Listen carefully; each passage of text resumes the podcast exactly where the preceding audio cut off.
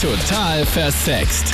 Der Krone-Hit Sex Guide mit Sandra Raunig. Salü, willkommen im Podcast mit dem Best-of aus der letzten Sendung. Diese Woche wollte ich deine Meinung wissen zum Thema Sex im Urlaub und Urlaubsflirts. Was ist dir schon alles passiert an tollen One-Night-Stands oder vielleicht sogar der großen Liebe? Ein Anrufer war der Axel. manchmal ja sind die schönsten Sachen, wenn eigentlich nicht so wirklich was draus geworden ist, wenn man einfach nur immer davon träumt. Du musst dir vorstellen, äh, Ibiza, San Antonio, man sitzt auf einer Plaza draußen, zwei Tische entfernt sitzen so eine ganze Gruppe Schweden und darunter natürlich auch eine wunderschöne Schwedin, blond, was weiß ich, 19, 18. Und ja, sie schaut rüber, ich schau rüber, wir schauen rüber und boah, ist Wahnsinn, Augenflirt, äh, das Herz pumpert, die Schmetterlinge fliegen durch die Gegend.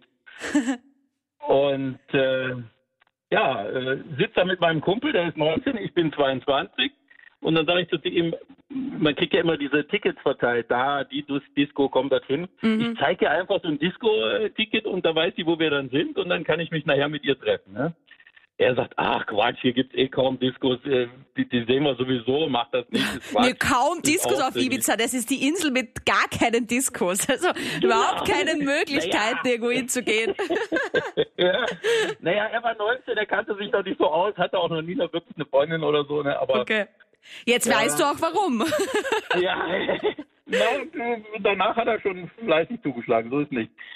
Auf jeden Fall äh, San Antonio und äh, ich habe es nicht gemacht, ich voll Trottel und äh, sehe sie an dem Abend nicht wieder. Logischerweise, wie du auch gesagt hast. Ne?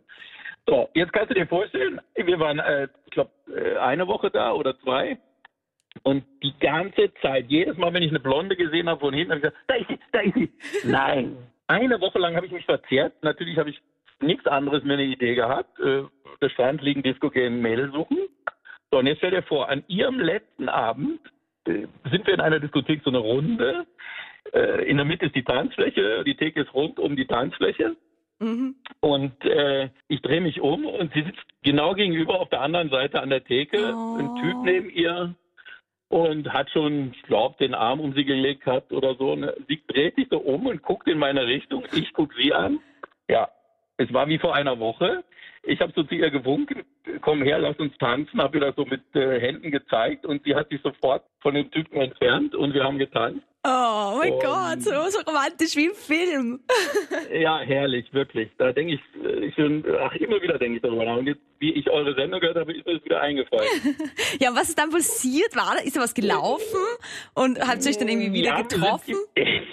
Wir sind, im wahrsten Sinne des gelau gelaufen. Wir sind dann natürlich noch, wie man das so macht, an Strand, an Strand entlang gegangen. Und ähm, sie hat dann gesagt, ja, sie ist auf Matura-Reise. Und ähm, ja, ich, war 22, sie war, wie gesagt, 19 und aus Schweden. Und äh, ja, wir haben ein bisschen rumgeknutscht, aber sonst war da nicht mehr so viel. Aber es ist trotzdem die mega romantische Geschichte, dass ihr euch da am letzten Ja, Abend nochmal wieder trefft, so als wäre es einfach so Ja, genau. Schicksal. Ja, Wahnsinn, ne? Eine Woche, ich hab, mein, mein Kumpel hat so mit zu mir gesagt, bist du verrückt? Wenn jetzt guckst du, jeder Blonde, der weiß, wie viele Blonde die gibt, die findest du nie wieder. Dann der Günther. Wo warst du unterwegs? Ich war mit meinem besten Freund in Ägypten, in Masa Alam. Und dort habe ich ein Mädchen kennengelernt. Habe mich super mit der verstanden.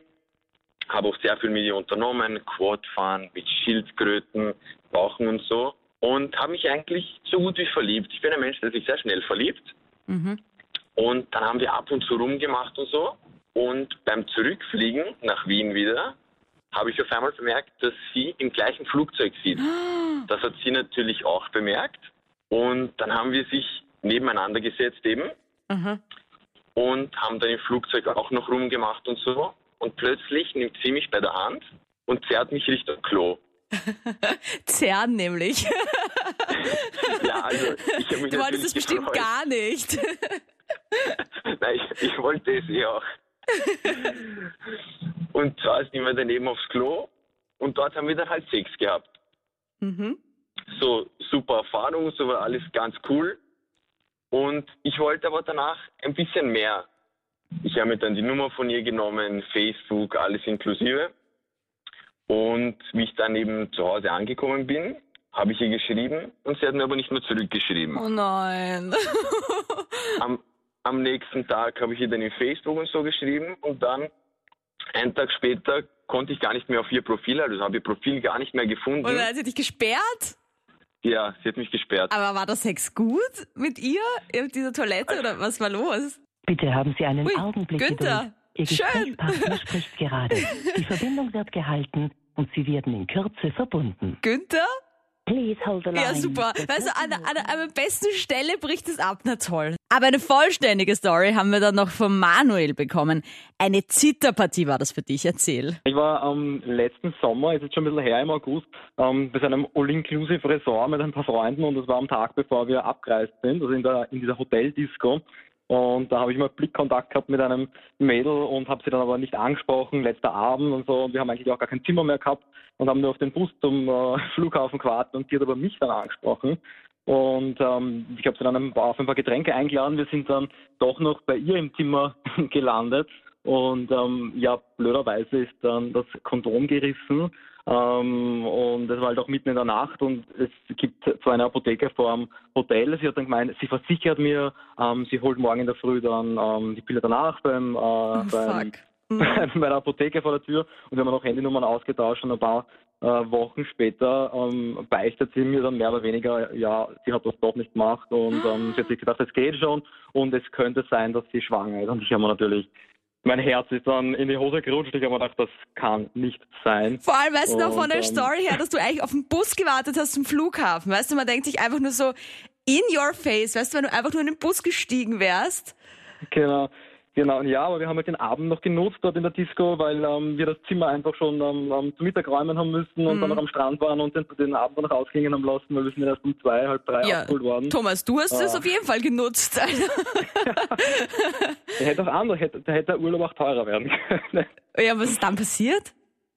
naja, ähm, sie hat gesagt, ähm, äh, sie, sie, es kann sein, äh, sie ist sich nicht sicher und wir haben dann einfach natürlich noch abgewartet und ist dann aber kurz danach hat sie mich dann nochmal kontaktiert und gesagt, das ist nichts, aber diese paar Tage dazwischen war natürlich zittern ohne Ende.